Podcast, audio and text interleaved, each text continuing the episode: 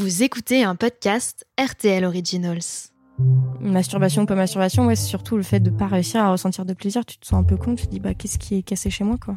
J'étais enceinte de mon premier enfant. Bon, je m'étais touchée un peu avant, mais c'est vraiment là où j'y suis allée euh, plus largement, plus intensément. À l'heure qu'il est, je serais complètement. bah, je serais zinzin si je m'étais pas masturbée. Elles s'appellent Iris, Danielle et Elodie. Elles ont entre 20 et 74 ans. Elles vivent à Rennes, Metz ou à côté de Nîmes et elles ont accepté de se confier sur leur vie sexuelle. Dans ce deuxième épisode des Françaises au lit, un podcast adapté d'un documentaire de Teva, ces trois femmes racontent leur rapport à la masturbation. De la découverte de cette pratique sexuelle à ce qu'elle a apporté dans leur vie, voici leur témoignage. Ah oui, que je m'en souviens du jour où, où j'ai découvert la masturbation. Oh, je devais avoir 9 ans, maxi, maxi, 9, 10, maxi 10 ans. J'étais en pension chez les religieuses euh, en Afrique, puisque j'ai été élevée là-bas. C'était courant de voir euh, les hommes euh, complètement nus, etc. On habitait vraiment en brousse, donc euh, voilà, c'était pas du tout comme, ici en- en Europe. Danielle, 74 ans. Et j'avais une amie au pensionnat qui s'appelait Anita. C'était une petite espagnole qui avait deux, trois ans plus, plus âgée que moi. Et le soir, nous allions à la lingerie chercher notre linge propre. À l'époque, nous étions déshabillés, déjà douchés pour aller au lit quand on allait chercher notre linge. Elle m'a posé la question directement. Mais toi, tu, tu as déjà tes poils? Oh là Pour moi, c'est une question vraiment. Je ne m'attendais pas à ça. Et puis je lui dis non. Du coup, hop, elle lève sa petite robe de nuit. Oh là là là là Elle était déjà bien fournie à ce niveau-là. Et moi, j'a- j'avais honte de lui montrer parce que moi, j'avais rien du tout. Elle m'avait dit, tu n'as pas besoin d'enlever ta culotte. Alors, tu vas juste euh, toucher le, le petit point que tu vas voir et il faut aller frotter ça de plus en plus vite, etc. Et c'est effectivement comme ça que j'ai euh, j'ai obtenu mon premier orgasme euh, sans enlever ma petite culotte. Mais ça m'a fait peur, je dois dire, vraiment peur. C'était quelque chose que je n'avais jamais ressenti. Donc, évidemment, pour chacun d'entre nous, euh, l'orgasme une première fois, on s'en souvient toujours. Et avec réflexion, je me dis, ce n'est pas pour rien qu'on appelle ça la petite mort. Parce que pendant quelques secondes, on n'est absolument plus maître de soi. Et ça a provoqué un chamboulement euh, terrible. Mais ce chamboulement, évidemment, il a fallu recommencer, recommencer, et ça se répétait chaque fois. Et je dois vous dire que dans ma vie, je n'ai cessé de, de rechercher cet intense euh, ah, bien-être, cet intense chamboulement, cette intense jouissance, allez, puisque c'en est une. hein.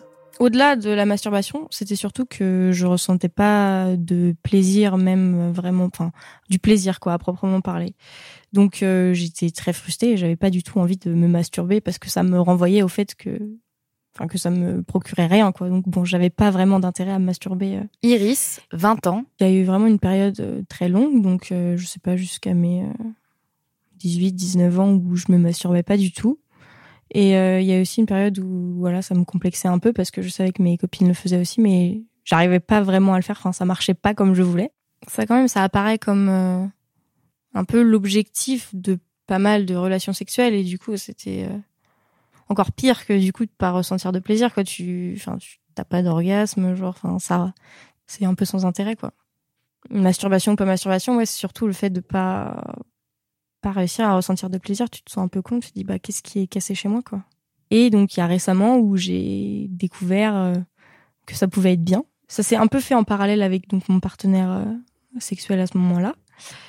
Donc qui a été très patient et a su prendre le temps et donc m'a montré un peu comment ça se passait et du coup j'ai pu reproduire ça. Enfin j'ai continué un peu en parallèle toute seule. Donc enfin je- en fait je me suis masturbée et genre euh, à la fin, il s'est passé un truc et c'est très dur à décrire euh, ce qui se passe quand tu ressens du plaisir. T'es bien, quoi, c'est agréable et euh, c'est un peu chaud. Enfin, c'est comme si t'étais allongé dans un canapé très très confortable et très très moelleux. C'était vraiment bien. Et Et voilà, je me suis dit que j'avais eu mon premier orgasme. J'ai pu découvrir ce que c'était, quoi. C'était un événement quand même parce que je me suis dit, waouh, trop bien. T'es, pas cassé, quoi. Alors, c'est à l'âge de 9 ans, avec euh, une amie euh, du même âge. Et, euh, et elle, elle est, elle est quand même très intéressée par le sujet parce qu'elle a des grands frères et donc elle est déjà au parfum. Et puis, elle me montre Simplement, on est dans le jardin, dans le grand champ, et elle me dit, regarde, moi j'ai un super plan, tu vas voir, pour des sensations euh, géniales. Et elle me montre, elle fabrique une botte euh, d'herbe comme ça, et, euh, et, donc on se la met à la hauteur du sexe et on s'allonge à plat ventre dessus. Et elle me dit, regarde, il faut faire comme ça, et, et on se frotte, et genre, pour moi c'est le, waouh, la découverte d'une sensation que j'avais pas euh, exploré avant. du coup, c'est grâce à elle que que j'y suis allée. Elodie, 41 ans. Et pourtant, moi, je suis pas retournée voir après euh, cet espace-là, euh, vraiment, après beaucoup, beaucoup de temps, des années et des années. Mais cette visite avec elle, c'était génial. Et on avait un espace où on jouait à découvrir des sensations sexuelles du début. Quoi.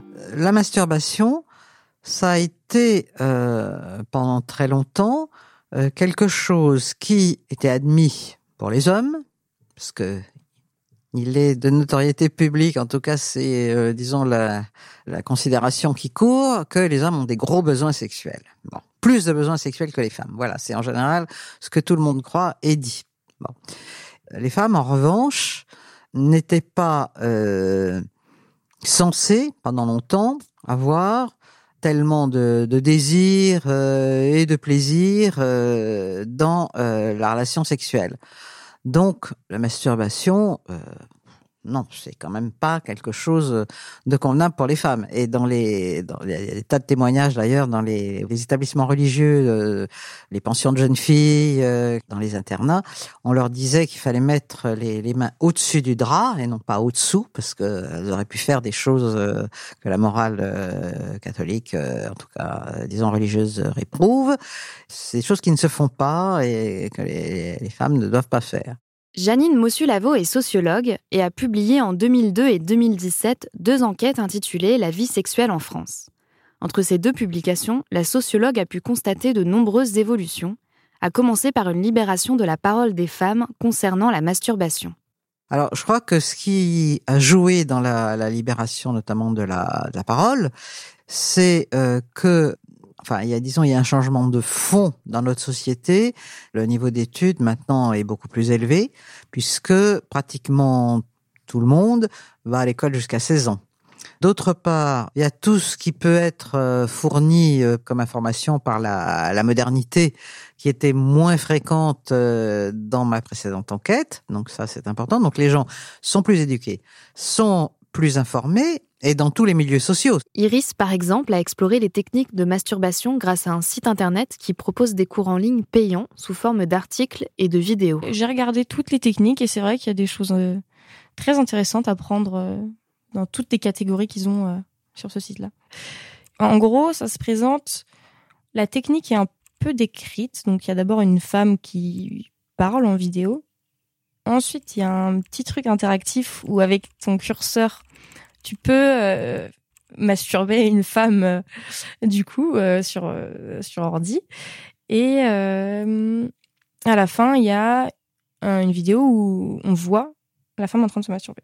Est-ce qu'il y a plein de techniques en fait. Il y a les techniques où tu es pas directement sur le clitoris, il y a des techniques où tu es vraiment sur la vulve, plus sur les lèvres, des techniques où tu fais vraiment monter le plaisir et tu stoppes le plaisir pour repartir encore plus fort après. Euh, il y a plein de trucs.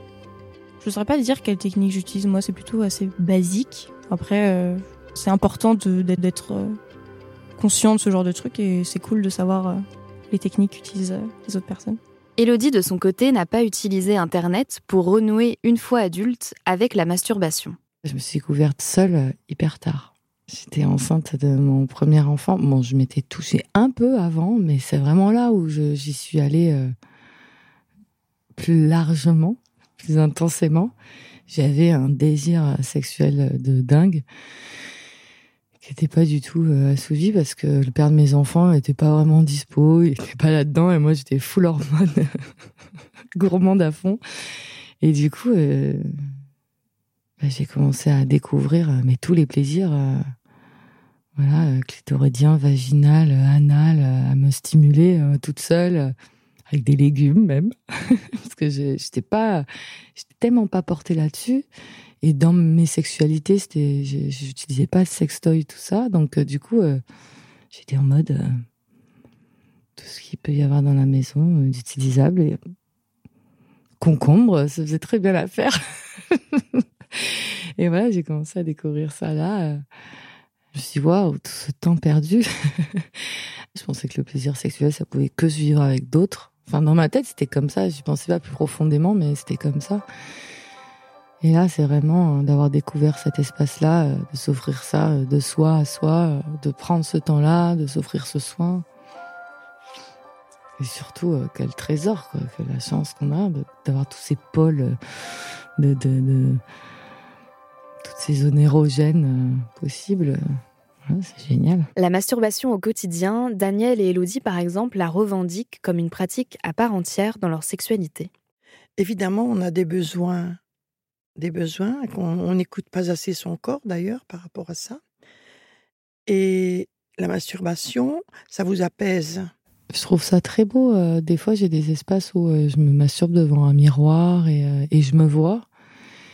Et waouh, ça m'aide à, à me trouver euh, super magnifique, en fait. À voir, euh, waouh, la belle déesse qui est là, qui connaît son corps et qui sait le magnifier aussi dans des sensations euh, vraiment intenses et, et quel état le plus sublime, je crois, dans les états d'être qui puissent exister c'est quand même la sexualité, ça a été reconnu par plusieurs religions et philosophies que c'est, des espaces qui sont pas atteignables autrement. Et du coup, je sens que ça me met vraiment dans un espace de, conscience et de sensation euh, subtile, euh, divin, quoi. Vraiment divin. Si une fois vous pouviez écouter votre corps, lui donner ce qu'il vous demande, et qui est, on va le dire, naturel et normal. Parce que je viens d'une génération où c'était, oh là là, si on nous prenait en train de, de nous toucher ou bien même de parler, nous étions vicieuses, etc. Donc, euh, stop, quoi, stop. Ça, c'est quelque chose de tout à fait normal. Et il faut le donner à votre corps quand il le demande. Est-ce que ça vous arrive de pratiquer avec votre mari? Jamais. Je le faisais pour moi personnellement. Je trouve que c'est un moyen rapide hein, et on sait très bien où on va et on atteint ce que l'on veut soi-même. Donc, euh, non, la masturbation, ça a toujours été pour moi un plaisir euh, à moi. J'ai découvert des choses et, et j'ai quand même aussi la masturbation m'a permis d'aller dans la, visiter des espaces que j'avais du mal à trouver avec des amants euh, qui étaient timides avec l'espace de la zone anale et du coup euh, moi j'ai j'ai découvert que moi c'était un endroit que j'aimais bien et ça m'a permis de me satisfaire euh, là où j'avais envie de l'être. Super power. Du coup, la masturbation, c'est la possibilité de se procurer euh, ce plaisir euh, sans euh, demander, rien demander à personne. Alors, ça peut être parfois la masturbation faite par le partenaire qui caresse, etc. Mais c'est aussi euh, ce, ce dont elle parle souvent, bah, la masturbation qu'elle pratique elle-même sur elle-même, euh, parce que c'est euh, c'est rapide, c'est efficace et c'est plaisir garanti, ce qui n'est pas toujours le cas dans la relation sexuelle, dans le coït, dans la disons dans la pénétration. Lors de ses recherches, Janine Massu-Lavo a rencontré de nombreuses femmes qui ne se masturbent pas uniquement pour combler un manque. Pour un certain nombre de femmes, c'est intégré euh, dans leur vie euh, quotidienne, alors que par ailleurs, euh, elles ont un partenaire. Et ça, de façon, considérons que c'est tout à fait légitime, normal. où, serait le problème, quoi? Certaines, elles pratiquent ça tous les jours. Euh, Il y a une femme que j'interviewe quand elle a quoi? Elle a 76 ans.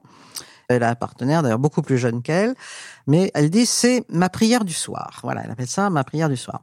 Et puis il y a une une jeune, 25 ans, euh, qui elle aussi était en, couple. C'est pas une, histoire de substitution et qui dit qu'elle, elle se masturbe tous les jours, elle a besoin, elle se masturbe tous les jours. Et Elle raconte que ben elle est assez lente, donc quand elle a pas beaucoup de temps, bon ben elle met un film porno qu'elle pense sur sur internet parce que ça accélère les choses et que comme ça ça se passe plus vite. Si le sujet s'est démocratisé depuis plusieurs années, il reste encore tabou pour de nombreuses personnes. Je parle avec mes amis de masturbation quand ça se présente. Si la conversation vient là-dessus, c'est bien. Mais il y en a quand même qui vont rester hermétiques et qui vont ne pas vouloir s'ouvrir à cette discussion. Mais une fois lancée, Daniel, Iris et Elodie sont unanimes. La masturbation leur a permis de s'épanouir dans leur vie sexuelle. À l'heure qu'il est, je serais complètement... Bah, je serais zinzin si je ne m'étais pas masturbée. Parce que je n'ai pas toujours eu des partenaires bien de ce côté-là, je vais dire. Hein. C'est comme ça que m'est venue la masturbation, après avoir été mariée, je veux dire. Le fait de me masturber a eu un impact euh, hyper positif. Et du coup, vraiment, d'un coup, bah, ça a commencé à devenir super chouette. Et du coup, forcément, euh, du plaisir pendant les relations sexuelles. Euh, du coup, je peux me donner du plaisir toute seule. Et oui, ça aide beaucoup, c'est sûr. Ça n'a pas changé ce que je pensais. Parce que j'étais consciente de pas mal de choses, je pense, en matière de sexualité. Mais ça a changé la manière dont ça se passait, quoi. Et maintenant, j'ai des orgasmes quasiment à chaque fois que je fais l'amour. c'est cool, c'est plutôt bien. c'est rigolo parce que justement, de, se masturber, on trouve le, plaisir euh, rapidement. Exactement où aller, comment, et c'est super, mais des fois, je trouvais ça trop rapide, en fait. Donc, du coup, j'apprends à, durer dans, euh, dans mon espace de moi à moi, dans cette masturbation, pour pas y aller directement et, et, fondre dans ce lent plaisir euh, qui est avant l'orgasme là, qui est super agréable. Ça permet vraiment de s'emmener dans un espace de guérison, euh, de réconciliation avec ses parties sexuelles. Et ça permet de mettre de la douceur, de la lenteur, d'être à son rythme et de, refaire ami-ami avec son corps. Je pense c'est vraiment du coup une clé de soi à soi, d'auto-guérison vraiment pour moi, c'est d'auto-guérison. C'est cette médecine qu'on a à l'intérieur de nous, euh, la possibilité d'orgasmer, de se sublimer. Super médicament, quoi. Vous venez d'écouter le deuxième épisode des Françaises au lit, consacré à la masturbation et à la découverte de son corps et de ses plaisirs en solo ou à plusieurs. Dans le prochain épisode, on vous parlera du rapport sexuel. Quand commence-t-il? Où s'arrête-t-il? Comment la définition du rapport sexuel a évolué au cours de la vie sexuelle des femmes? Réponse dans le volet numéro 3 des Françaises au lit avec Elodie et Daniel, que vous avez déjà entendu ici, et Céline. Vous pouvez retrouver cet épisode ainsi que tous les podcasts RTL Originals sur RTL.fr. À bientôt!